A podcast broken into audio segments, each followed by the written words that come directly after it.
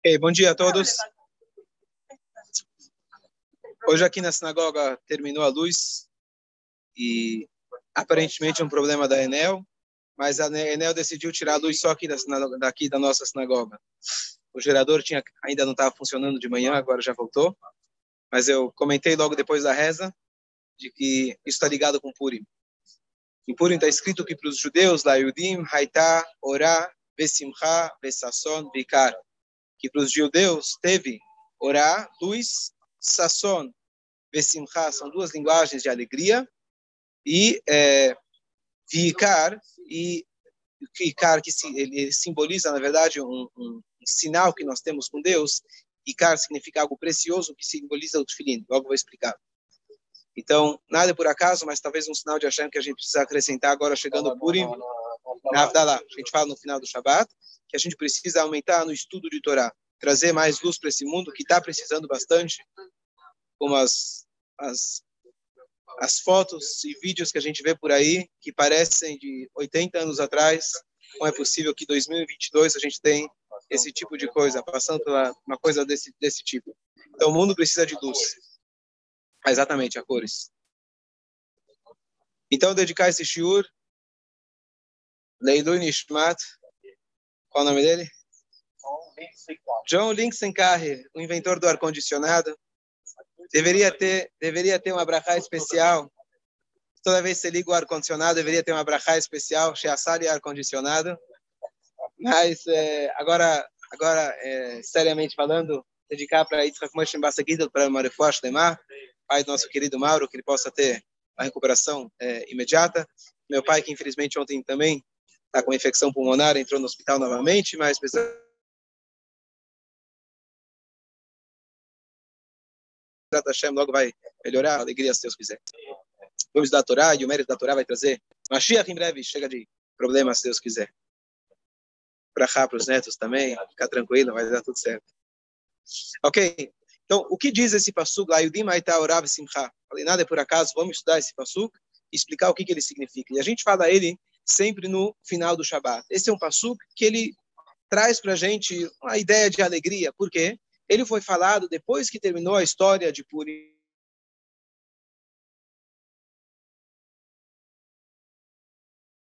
para Mordecai todos os direitos é, é, civis e falaram, olha, aqueles que são inimigos do povo judeu, vocês podem exterminar com eles, deu uma posição imperial para o Mordecai, a Esther já era, já era a rainha e etc.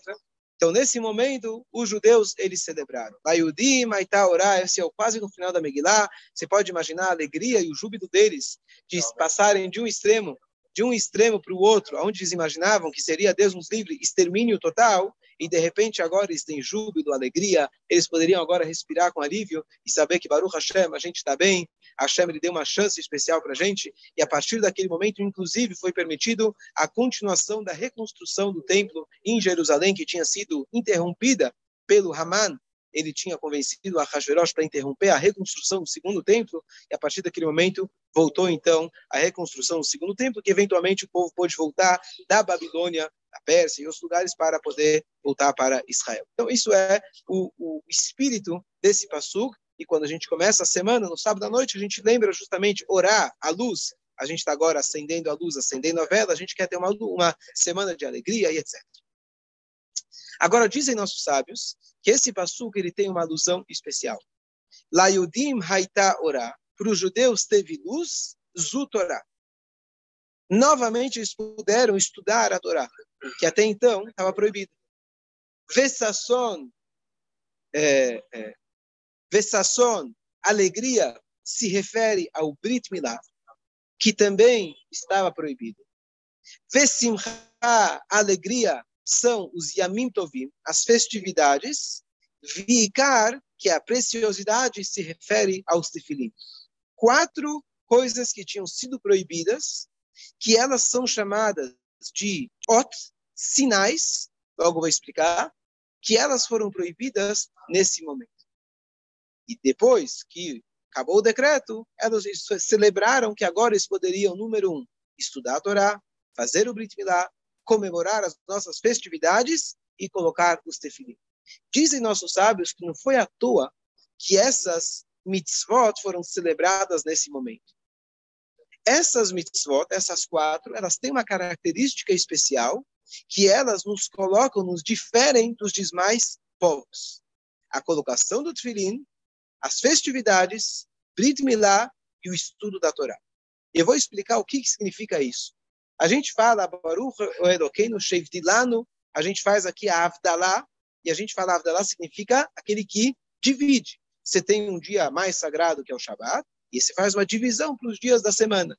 Você tem aquilo que a gente já explicou diversas vezes, o povo escolhido, que fomos escolhidos para dar o exemplo, fomos escolhidos para sustentar o mundo, para ser mais humildes, e a gente dá o exemplo para todos, não, nunca com a ideia de ser escolhido, de ser superiores e achar que a gente pode desmerecer os outros, mas fomos escolhidos e Hashem nos separou dos demais povos. Ele deu para a gente algo diferenciado.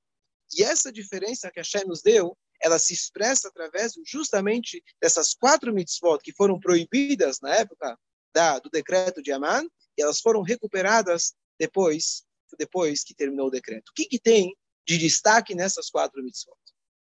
Então, a princípio, você vai dizer Torá. A Bíblia hoje ainda é o best-seller a cada ano. Estudo de Torá está na moda. Veja os canais de YouTube judaicos de rabinos. Alguns deles têm centenas de milhares de seguidores e visualizações. Então a Torá não é exclusiva do povo judeu. Então a pergunta é por que será, se a gente quer destacar o povo judeu, se destaca com a Torá? Não é a Torá que nos difere. Muitos outros estudam a Bíblia. E aqui vem uma coisa interessante que é o seguinte: em qual situação eu preciso fazer um destaque? Quando existem similaridades. Se eu tenho uma pessoa que é completamente diferente da outra, não preciso colocar um destaque. Se eu tenho dois gêmeos, aí eu preciso colocar, como a Torá conta para gente, tinha dois gêmeos que nasceram, um ele colocou, a mãe colocou uma pulseirinha para poder identificar que esse é um dos filhos. Quando você tem algo que é parecido, então você vai lá, coloca o nome. Tem, todo mundo tem o mesmo caderno na escola, você vai lá, coloca o seu nome. Todo mundo tem o mesmo sidur, você coloca o nome. Se são diferentes, não tem por que destacar. Nessas coisas, justamente nesses quatro conceitos, são coisas que, a princípio, os goim, pelo contrário, eles têm igual. Mas justamente nisso a gente vai ver que a Torá destaca a gente. Eu vou explicar. Estudo de Torá, ele se divide em duas partes de forma geral. Existe a Torá escrita, que é a Bíblia, que ela é popular, mas existe aquilo que se chama orá, a luz no feminino, que é a Torá oral. E olha que curioso. As pessoas até hoje, com todo o acesso que existe aberto para todos, que a gente tem na internet, o que as pessoas conhecem de maneira geral, no máximo é a Bíblia. Ou talvez o Tanar, os 24 livros que contam a história, é Isaías, Jeremias, etc. O Talmud, quantos goims você acha que estudam o Talmud? Quantos você acha que estuda Alahá, a lei judaica? Agora você vai dizer, bom, na, na Coreia do Sul começaram a estudar o Talmud. Você vai ver, eles não pegaram o Talmud. Eles pegaram alguns trechos das histórias do Talmud. Então seria como se fosse tradição oral, meu livro. É. Vou vender, vou traduzir ele para o coreano. A gente pode começar pelo Bom Retiro. Começar pelo Bom Retiro. Boa. Olha, tá vendendo bem, não tá? Para o Hashem. Hã? Então, é, por que será que a Bíblia pegou? A gente não chama Bíblia, né? Mas é, assim as pessoas chamam. Por que a Bíblia pegou, popularizou e o Talmud não popularizou? Vai dizer porque ele é mais difícil. Não seria essa a questão. O Talmud, se você estuda, a gente estuda, você vê que a, se aprecia a, a, a parte intelectual, tirando a parte prática, religiosa, mecânica, é, é fantástico o, o, o, o, desafio intelectual que tem quando você estuda o Talmud. Mas Talmud como Teófilo ou Guemará? Guemará e Talmud são sinônimos. Guemará é Talmud em aramaico. É Talmud em aramaico. Talmud é estudo. Taná são 24 livros da Torá escrita. Isso sim é popular. Mas a Torá oral, não. E olha que interessante. A Torá, por que é chamada Torá oral? Justamente que Hashem ele deu a Torá escrita de tal forma que a interpretação dela é como se fosse que eu tenho um baú que eu dou a chave apenas para quem merece ter a chave para poder abrir e ter acesso àquilo que está dentro daquele baú. A Torá escrita foi dada e todo mundo conhece. Como você interpreta essa Torá? As pessoas leem a tradução da Torá e acham que entenderam alguma coisa. Não deu nada. Você não tem como extrair o judaísmo prático lendo os cinco livros da Torá. Tzitzit, Tfilin, festividades, Shabbat, Kasher, nada. Você não vai conseguir extrair nada do judaísmo prático. Você precisa da chave da interpretação que foi passada oralmente pelos nossos sábios. A Torá fala, coloque como sinal no seu braço. Que sinal que é esse? Maguém David? Não está escrito que é tefilim. Você precisa da interpretação, a chave da interpretação que foi passada pelos sábios. E essa chave, por incrível que pareça, apesar de se passarem tantos milênios e a gente dar o acesso a todos, hoje você clica no YouTube, você tem aula de Talmud, continua ainda nas mãos nossas. Quem são aqueles que têm a transmissão, a, o conhecimento de poder ler a Torá e interpretar e trazer de lá o judaísmo prático? Só são sábios judeus. Não existem outros aí fora. Tem alguns que têm amadores, né? Hoje Kabbalah vende bastante. Kabbalah vende bastante. Se escreve Kabbalah, vendeu. Você estudou Kabbalah, se estudou Kabbalah, isso não importa, né? PhD, PhD de Kabbalah. Queria saber onde que é essa faculdade do Arizal, que tem faculdade de Rabi Shimon Bar Yochai, que ensina Kabbalah desse jeito. Mas, então, você tem amadores ou charlatões. Pessoas que realmente sabem interpretar a Torá, você tem alguns lá em Brasília? Tem vários, tá vendo? Rabino, Rabino em Brasília só tem um. Charlatões chegaram lá também. Daí você vai sentar. Tem pessoas, pessoas que querem algum conhecimento. Um nome que é personagem. O Então, é, é incrível como realmente esse ensinamento ele continua. Hã? Morar Madonna, Rebetzin Madonna. Lá, em Brasília tem um lugar chamado Café com Cavaná. Só vai o pessoal usar lá. Café com Cavaná? Eu gostei do nome, o nome é bom. Ok. Então, então qual que é a ideia? Então, a primeira coisa a gente vê é que o destaque ele tem que estar quando tem duas coisas parecidas. Então você vai ver, bom, estudo da Torá exclusivo ao povo judeu? Todo mundo estuda a Torá. Hashem, ele vai lá e nesse aspecto, ele vai lá e se escreve o nome no Sidur. Você coloca a pulseirinha numa, na mão do gêmeo para mostrar, não, a Torá pode ser popular, mas a Torá, que é no feminino, orá, ora em hebraico é luz, orá é luz no feminino, é exclusivo a nós. E é nisso que se destaca o povo judeu. O que, que tem de destaque? Número um, a prática. Número dois, se você tem a chave, quer dizer que você é o filho herdeiro. Se você pode carregar o baú, talvez você pegou o baú e levou ele para tua casa, fechado, você roubou.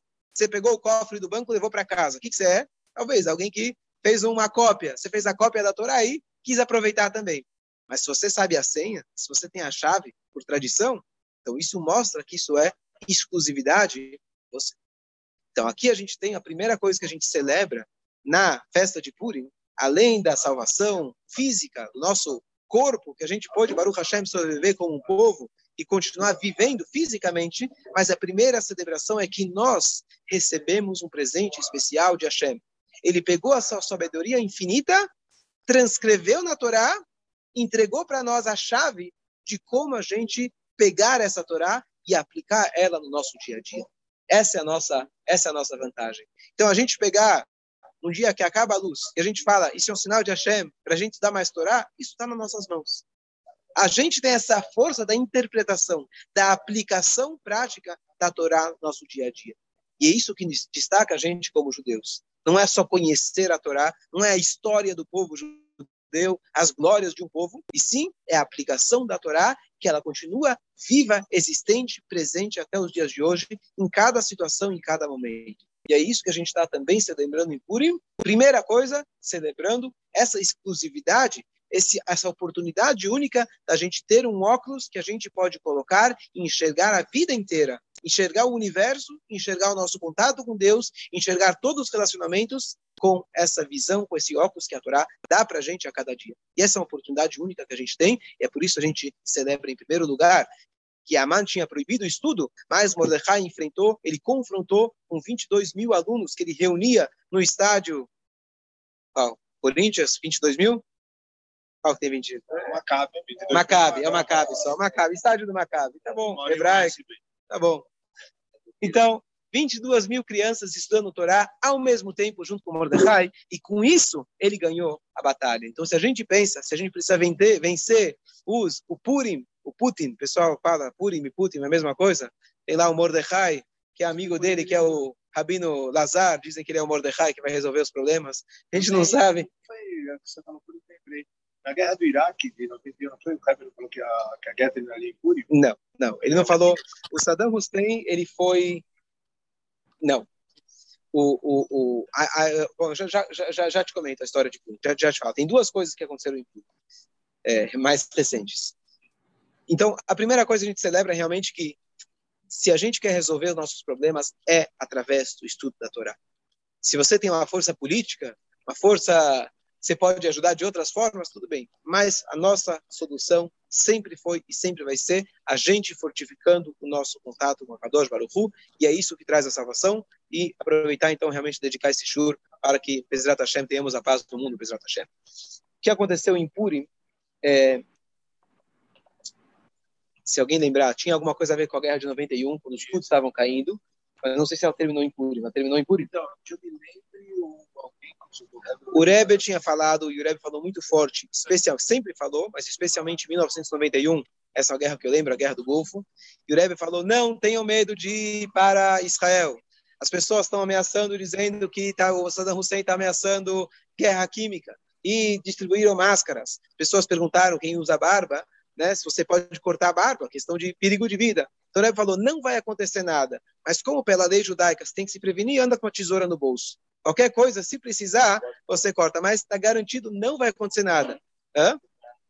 Para poder fechar a barba, para poder fechar a máscara, fechar direitinho. Não é essa máscara que a gente usa que é fio dental, como como se como o pessoal diz, fio, fio dental, certo? É só para só dizer que tem.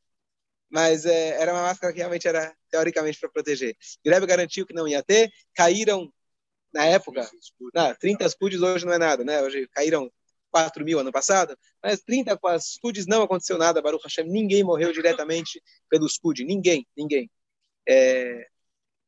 E um dos SCUD cai, acabou errando a mira, caiu nos árabes, matou lá um monte de gente. Não que a gente celebra isso, mas a gente vê que o, o, o Hashem estava realmente protegendo a gente de forma especial. É... Então, é, novamente, a força nossa da Torá, a força da Abraha de um tzadik, a força de Hashem é isso que nos protege. Mas o que sim aconteceu, Stalin, ele morreu em Purim.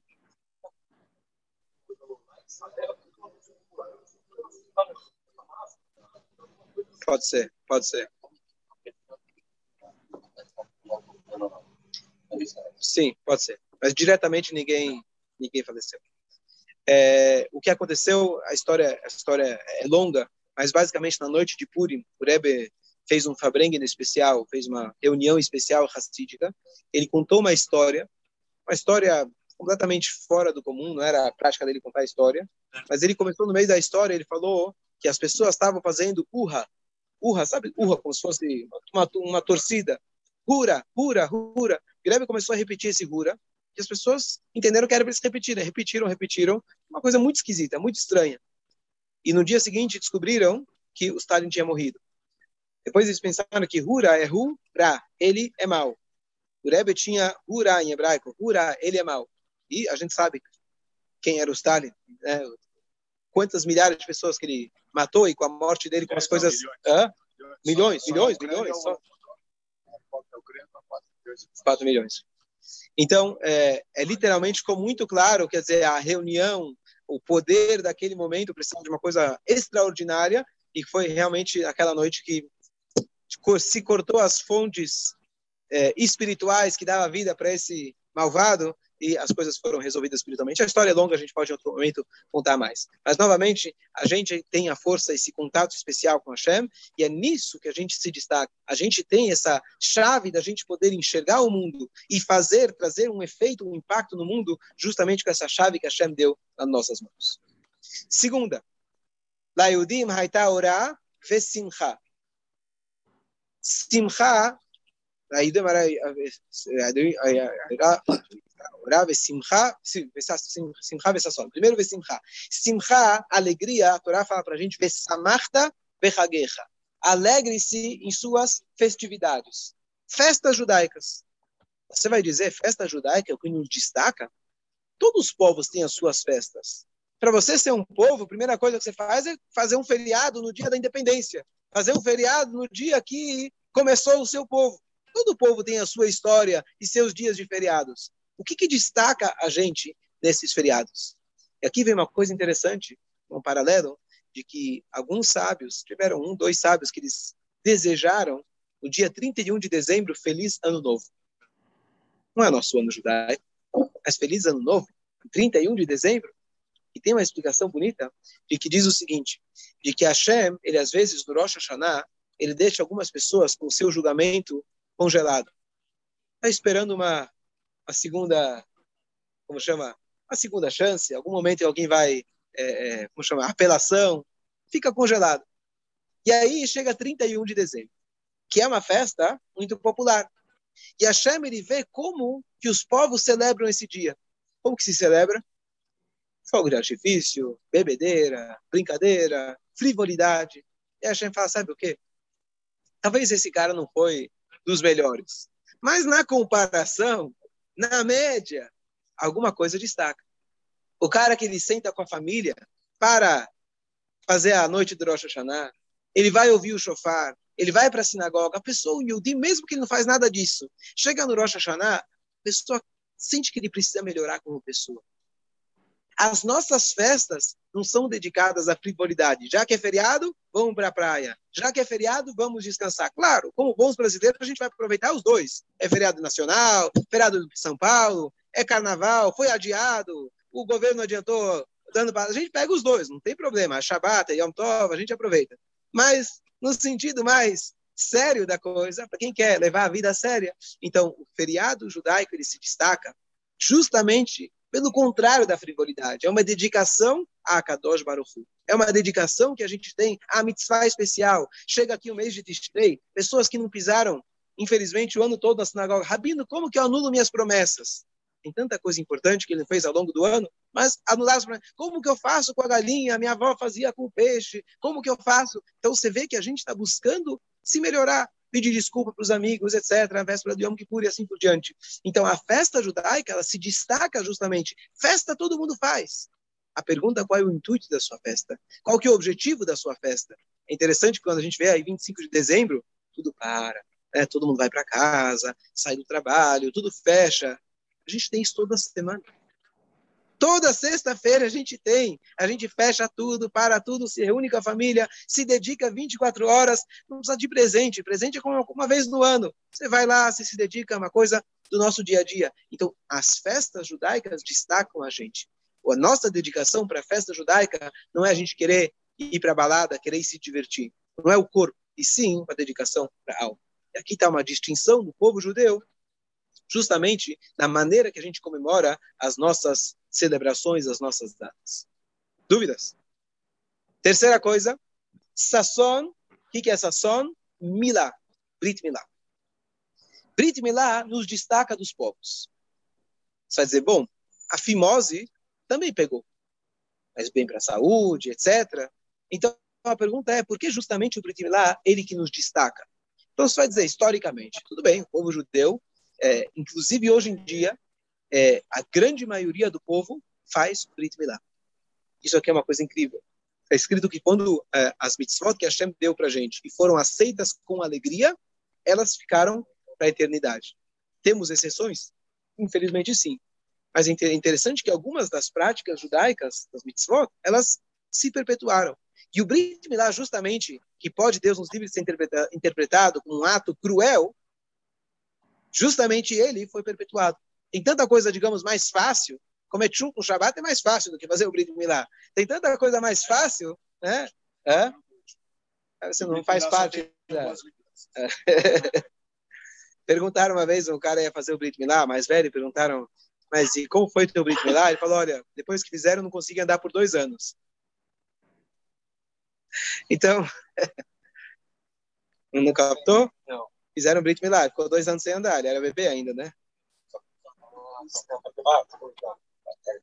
Explicar a piada é, é, é, é bravo, mas tudo bem. Então, então, é, você sabe que eu estava ouvindo essa, essa semana, o shiur, o tema dele é piada. Eu comecei a ouvir, ele já contou umas 20, 30 piadas para chegar no ponto explicar o que é o humor judaico. Eu estou louco para terminar o shiur, eu vou falando para dar um shiur sobre piada. Ezrat Hashem, fiquem atentos, logo vai aparecer o shiur. Tá ligado com Purim? É boa, um bom shiur. Ele vai, ele vai, ele vai, o começo do shiur, pelo menos, ele é, tenta procurar o denominador comum entre todas as piadas judaicas. Eu não vou trazer piadas de Ideshemam nem de sogra, vamos deixar essa de fora, mas todas as outras. E aí tá, ele está fazendo uma análise das piadas, muito interessante.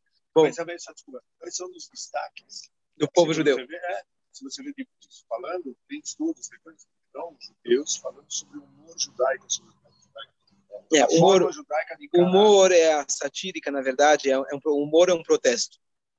O humor, na, na na maioria dos casos é um protesto. Então, quando você não pode sempre, né? Então, Mas quando você não pode protestar de uma forma, então você isso é uma frase que eu gosto assim, que o humor não é uma não é um estado de espírito, é uma visão de Boa. Boa. Bem humorística essa. Que é Tá mais para romântica, mas tá bom. Tá certo? Tá certo? Então fica atento, continua vindo os shurim e continua acabando a luz para você ficar aqui com a gente. Ok, então o destaque, já falamos o destaque nosso no estudo da Torá, falamos o destaque nosso nas festividades, e agora qual que é o destaque do Brit Milá? O Brit Milá, se você for ver e analisar, muitas pessoas veem isso como um benefício para a saúde, então não é um destaque mais judaico. E aqui vem um ponto interessante. Depois que você faz o Brit Milá, assim que termina, o que, que a gente faz? Mas eu tô, vamos celebrar. Se alguém precisa fazer uma fimose, é como uma cirurgia, um procedimento médico. Você faz porque precisa. Você faz porque é um mal menor, para garantir alguma coisa talvez no futuro. Não sou médico, não, mas é isso que as pessoas, é, é, é, esse é o intuito das pessoas. Um Yodi não faz isso com dor. Um Yodi não faz, claro que às vezes pode ser difícil para um pai, para um avô ver, mas ele faz isso junto com o Lechaim, ele faz isso com uma festa, porque ele sabe que dessa forma ele está perpetuando a sua conexão, o seu destaque, o sua, a sua, hã? a identidade, a identidade. Ontem, ontem eu vi uma coisa incrível lá na Ucrânia, eu esqueci qual, do, qual das cidades, em meio a tudo isso, alguma uma, uma comunidade que não puderam sair tão lá ainda, esqueci qual cidade que era, fizeram um Brit Milá de uma pessoa já de, de mais idade na Rússia e na Ucrânia tem muita gente, como a assimilação é muito grande, os pais não, não, o pai, homem, não sendo judeu, muitas vezes não fizeram Brit Milá dos filhos. Existe uma campanha muito grande de Brit Milá na, na Rússia, é uma coisa e que Baruch Hashem se, tem, tem sido acontecido cada vez mais. Então, com toda essa revolução acontecendo, então ele provavelmente talvez não tinha feito até agora e agora decidiu, se tocou com a situação, ele foi lá e fez um Brit Milá e comemoraram o Brit Milá, dançaram, etc, com música e meio a tudo isso porque a nossa identidade é a maior alegria. A gente poder se identificar com, com quem... Hã? Ele ficou sem dois anos sem andar, coitado. Se precisar correr na hora da sirene, se precisar correr na hora da sirene, coitado. Bom, mas aí nessa idade já feito com anestesia, etc. Não é tão, não é tão assim. É... Fez com 25 anos. Então, o Rabino Noah, o Rabino Noah, ele traz aqui para São Paulo uma, duas vezes por ano um moedo, que ele tem mais experiência com pessoas mais velhas da Argentina, e ele faz, cada ano ele vai fazendo mais gente, conhece várias pessoas que fizeram, mais velhas, e, e assim, mesmo aqui tem, tem bastante gente que ainda... coisa mais velha. O avô de uma amiga fez bar mitzvah com 90 Bar mitzvah. Mais leve, mais fácil. Colocar o filhinho. Né? É, a gente tem aquelas mesinhas que ficam, na, na, às vezes, na rua para oferecer para colocar o filhinho. Agora estão fazendo as mesinhas, já fica com a faca lá na a bisturi, já, já fica lá e já... da ciência. Sim, sim, sim, sim. Uh, o preto milá é feito no oitavo dia. Oitavo dia, é o dia que coagula Exato. mais rapidamente. Parece que é o fígado, né? Que faz, o que os anticorpos. Quando a criança nasce, o fígado ele não está 100% pronto, formado. Ele demora oito dias. Oito dias para... E na hora que ele fica 100% pronto, é, é o momento mais fácil de coagulação do sangue. Interessante. E, e, e etc exatamente no oitavo dia. Muito. Então, só para concluir, então, mesmo quando a gente faz alguma mitzvah que eventualmente seja mais dolorosa, digamos assim, o Yodi ele faz com prazer, ele faz com alegria. E essa é uma característica, talvez aproveitando que você falou do humor judaico, que quando a gente está no momento da dor, o Yodi ele sabe pegar o limão e fazer limonada. A gente tem essa habilidade, talvez por, infelizmente, por passar por tantas e muitas, a gente tem a habilidade de pegar o limão e transformar numa limonada, pegar situações difíceis e transformar numa piada. Ou seja, pegar mesmo alguma mitzvah que Hashem deu, que talvez humanamente difícil para uma mãe, para um pai, pegar o seu filho no oitavo dia, tão criança, fazer uma coisa dessas, a gente já está no nosso psicológico, emocional e espiritual, que a gente faz isso com alegria. E mais uma coisa interessante, que o pai ele faz abrahá no Brit Milá do seu filho.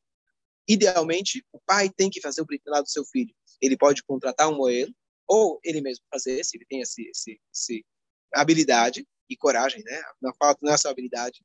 Mas na hora o pai faz uma brachá. Se o pai não fez, então a comunidade, etc., ou a criança, quando cresce, ele vai ser responsável por isso. Mas é interessante de que quando o pai ele faz, ele termina, ele conclui o seu Brit Milá. Porque quando fizeram com você, você não era consciente. Quando você repete isso com seu filho, você está dizendo, eu estou feliz retroativamente, eu aceito aquela mitzvah que foi feita comigo. Então, o pai, ele conclui fazendo o seu filho, não que está faltando a mitzvah, mas no, na kavaná da mitzvah, na intenção da mitzvah, você conclui ela quando você realiza com seu filho, que retroativamente você aprova, fala, olha, o que fizeram comigo, eu estou feliz com o que fizeram. Deixa eu fazer uma pergunta Eu posso fazer para meu filho. O que diferencia de um olho? Por que só o moelho pode fazer? Então, exemplo, não, moelho é que tem prática, só isso. Não, mas por que, que o médico não pode fazer? Ah, porque um médico não pode fazer um Brit Milá? O médico pode fazer Brit Milá. O que você precisa é ser uma pessoa. A, a, a, o Brit Milá não é uma cirurgia, é um procedimento espiritual. Por isso, você precisa ser perito na área que você está atuando. Perito na área do Brit Milá, você precisa sim alguém que sabe fazer a prática alguém que sabe fazer a prática. Inclusive, tem a história, já comentei recentemente, que tinha dois, dois Mohalim, ambos religiosos, estudiosos, etc., mas um tinha mais, é, mais prática e o outro era uma pessoa mais assim espiritualizada. Ele perguntou para o rabino dele qual os dois que eu escolho. Falou, não, você escolhe que tem mais prática. né? Então você precisa ser, o Moel não é rabino, o Moel tem que ser alguém que tem prática, alguém que está. A pergunta é sempre quem foi o cobaia primeiro. Né? Mas se treina, infelizmente, se treina em corpos de, de, é, crianças fale, falecidas, etc. Com Moelo? Com a chave diferente? Sabia. Um Moelo? Sabia, em específico não, não sabia. Agora, então, então um Moel precisa ser alguém que ele representa no seu dia a dia essa conexão especial que nós judeus temos com a Hashem. Então não é que não pode ser médico, melhor ainda se for médico, mas a característica principal tem que ser, ou no mínimo essencial tem que ser, que ele realmente representa o Brit Milá no seu dia a dia. Alguém que faz jus do Brit Milá que ele tem. Então, por isso é muito importante que seja alguém que leva uma vida conforme a Torá, conforme a. Agora, por último, nós temos Ikar, Tefilim. E aqui é uma coisa super interessante, super básica no judaísmo. Tefilim é um sinal. Todos os povos têm um sinal se tem a camiseta do teu time, se tem o colar com o sinal, etc., da sua religião e etc. E nós temos o tefilim. A gente hoje não percebe, mas o tefilim, na verdade, seria como se fosse uma camiseta.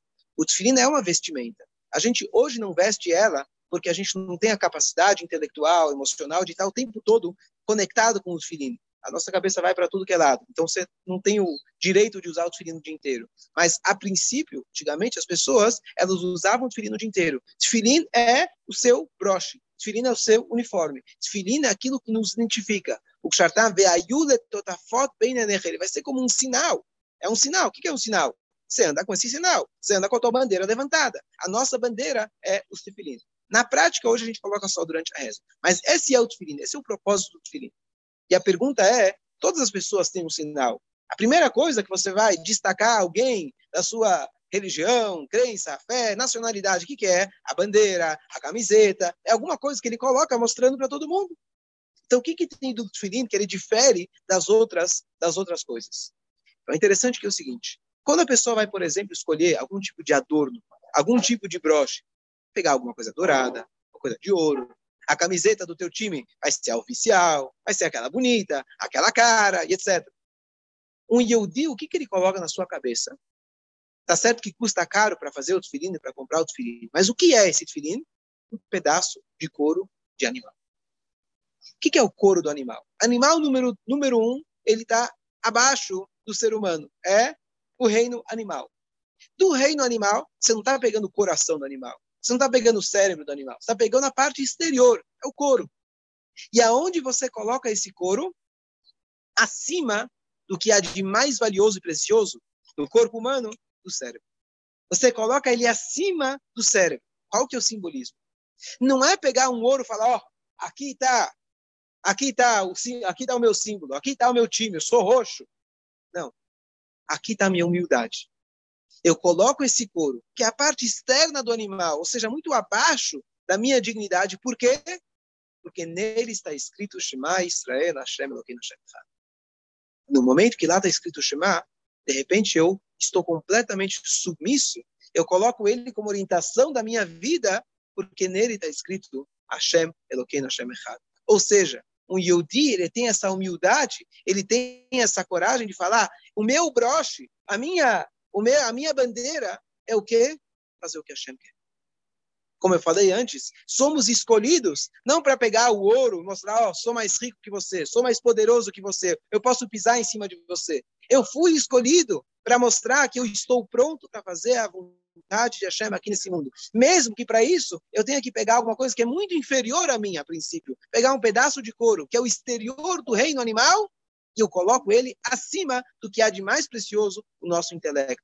Que eu digo que com toda a minha capacidade humana, com toda a minha inteligência, com tudo que eu posso racionalizar, o que está acima de tudo é a vontade de Hashem. E se ele mandou, é isso que eu vou fazer. E é isso que difere nosso símbolo. Nosso símbolo não é você levantar a bandeira, eu sou bom, eu sou nacionalista, eu estou pronto para. Não. Eu estou bom, eu sou pronto para fazer aquilo que Hashem quer. Essa é a nossa bandeira.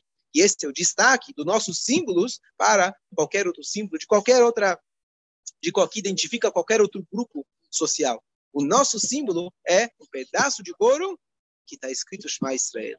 Ou seja, a nossa submissão e colocar Hashem como a nossa antena colocar o tefilin aqui como nossa antena, que é a Kadosh Baruch. Então, resumindo, essas quatro coisas, elas se resumem justamente nessa ideia de que a gente está pronto para fazer aquilo que Hashem quer. Se a gente tem acesso à Torá, oral significa levar uma vida, o nosso cotidiano, de acordo com a vontade de Hashem. Fazer uma festa orientada para fazer o que Hashem quer, não para frivolidade. Fazer o Brit Milá, apesar de eventualmente ser difícil, porque Hashem quer fazer isso com alegria, e colocar o tefilin, colocando o meu intelecto, apesar de ser o mais precioso do ser humano, e falar, não, o que importa não é o meu intelecto, não é a minha razão, o que importa é fazer aquilo que Hashem quer. E essa é a mensagem que Purim, uma das mensagens principais que Purim deixa para a gente. Se você acha que você ganha a guerra porque você é mais forte, chega a mano e fala para você, em um instante eu acabo com você. Saiba que foi Esther, o jejum dela, as rezas, a união do povo, o estudo de Torá que salvou e transformou tudo. A nossa existência é dada justamente por essas, por essas quatro coisas. A nossa alegria, as nossas festas, o nosso tefilim, as nossas mitzvot, o estudo da Torá, são essas coisas que garantem a eternidade do nosso povo. Hashem traga para a gente só alegrias, que a gente possa aumentar, então, no estudo de Torá, as outras mitzvot que a gente falou, fazer com mais intensidade, incentivar, se você conhece alguém que não, infelizmente não fez o Brit Milá ainda, orientar ele para que faça e saber que isso é a maior alegria que o Yudi pode ter. Bom dia a todos, bom dia a todos. Bom dia, Rabino. Bom dia, Rabino Chicoia.